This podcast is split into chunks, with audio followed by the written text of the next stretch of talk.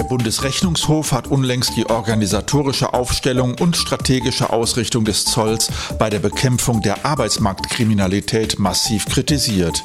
Er müsse deutlich besser aufgestellt werden. Auch bei der Bekämpfung des Handels mit gefälschten Produkten, etwa Arzneimitteln, ist der Staat nicht erfolgreich genug.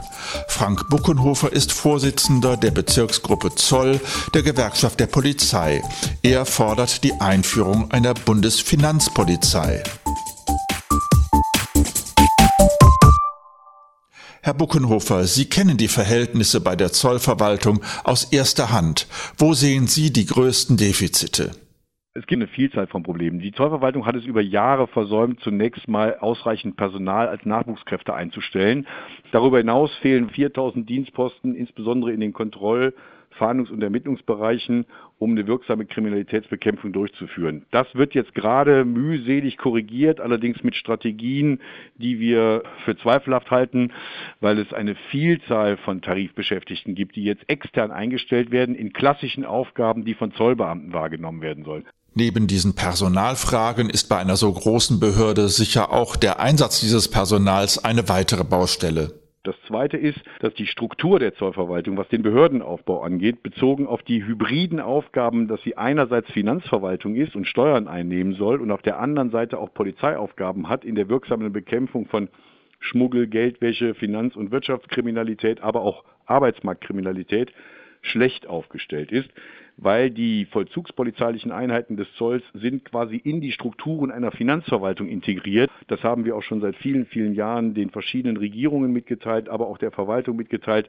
Offensichtlich will das Problem in der Zollverwaltung bisher niemand richtig anpacken.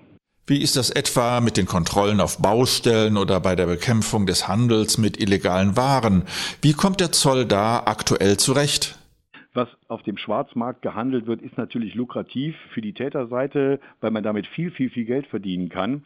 Also wenn Sie eine Einheit haben, die aus 13 oder 15 Leuten besteht, die können zwar früh, spät, Nacht und am Wochenende kontrollieren, aber niemals 24 Stunden an sieben Tagen in der Woche. Das heißt, äh, sie sind mal da und sie sind mal nicht da. Das reicht aber bei weitem nicht aus. Es gibt ja auch den Fall, dass man zum Beispiel konkrete Fahndungen hat aufgrund von Ermittlungen und dann will man eine Fahndung auslösen und dann hört man, dass niemand da ist. Werden die vorhandenen Kräfte denn überhaupt zielgerichtet und effektiv eingesetzt? Die Politik fordert gerade im Bereich der Kontrollen auf dem Arbeitsmarkt immer nur eine hohe Quantität und manchmal verschleißt man auch viele Kräfte durch quantitative Kontrollen, statt qualitativ zu arbeiten. Das ist die eine Sache. Die zweite Sache ist, wenn man natürlich gebeutelt ist mit Personalmangel, mit mangelnder Sachausstattung und mit schlechten Behördenstrukturen, dann funktionieren im Grunde genommen viele Dinge nur noch deswegen, weil die meisten Kollegen immer noch extrem engagiert sind und große Improvisationstalente. Also man könnte sagen, der Zoll ist erfolgreich trotz der widrigen Umstände, aber nicht wegen seiner Strukturen. Wie hoch sind denn die Gewinne auf dem Schwarzmarkt, die aktuell durch diese unzulänglichen Möglichkeiten des Zolls nicht verhindert werden können? Aktuelle Schätzungen gehen davon aus, dass wir ein Geldwäschepotenzial im Jahr von rund 100 Milliarden Euro haben. Jetzt muss man wissen, die organisierte Kriminalität hat nur eine einzige Triebfeder und das ist, möglichst viel Geld illegal zu verdienen. Die 100 Milliarden Euro sind auch ein Indikator über die gigantischen Gewinnmargen, die diese Tätergruppen mit solchen illegalen Aktivitäten erzielen können. Was alle Delikte beim Zoll gemein haben, ist, dass alle Delikte geeignet sind, richtig fette Beute zu machen. Und deswegen ist es auch so wichtig, dass der Zoll optimal aufgestellt ist, weil jedes erfolgreiche Verfahren ist nicht nur ein Erfolg für die Justiz, dass irgendjemand am Ende verurteilt wird und möglicherweise auch im Knast landet, sondern es ist auch ein Erfolg im Kampf gegen diese große Akkumulation illegalen Vermögens. Welche Strategie gegen diese Schwarzgeldgewinne würden Sie denn gutheißen, damit man nicht nur die kleinen Fische fängt, sondern wirklich auch an die Chefs der kriminellen Organisationen kommt? An der Spitze von Organisationen stehen am Ende immer Leute, die nur noch Geld einnehmen wollen. Die werden Sie nie mit Ihren Tatzen an einem Kilo Kokain finden, die werden Sie nie bei einer Schutzgelderpressung aufgreifen können und die werden Sie auch nie im illegalen Arzneimittelhandel feststellen. Die sitzen sozusagen ein, zwei, drei, manchmal sogar noch viel mehr Etagen über den eigentlichen Tätern und sind nur noch damit beschäftigt, ihr Geld zu zählen.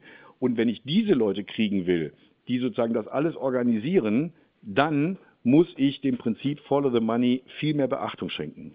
Sie fordern nun den Einsatz einer Bundesfinanzpolizei, die diese Probleme endlich angehen soll. Warum und was versprechen Sie sich davon?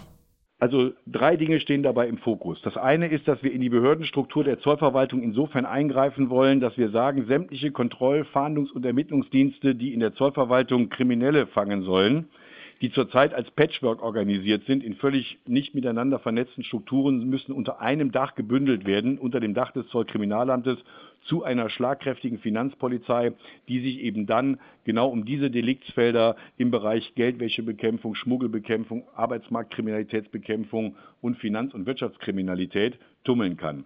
Das Zweite ist, eine solche Finanzpolizei könnte auch eine Art Bundeskriminalamt für die Steuerfahndungen der Länder sein, denn wenn ich dem Prinzip Follow the Money ernsthaft Beachtung schenken will, muss ich die Finanzverwaltungen und dort insbesondere die Steuerfahndungen mit ins Boot nehmen. Und das Dritte ist, wenn man die hybrid aufgestellte Zollverwaltung, die Finanzverwaltung auf der einen Seite ist und dann, ich sage jetzt mal, Finanzpolizei auf der anderen Seite ist, dann muss man den finanzpolizeilichen Teil auch strategisch ganz anders ausrichten.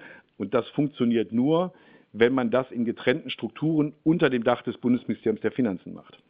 Vielen Dank, Herr Buckenhofer, für das Gespräch. Ich habe mich mit Frank Buckenhofer, dem Vorsitzenden der Bezirksgruppe Zoll bei der Gewerkschaft der Polizei, über die aktuelle Situation beim Zoll und über seine Forderung nach der Einrichtung einer Bundesfinanzpolizei unterhalten.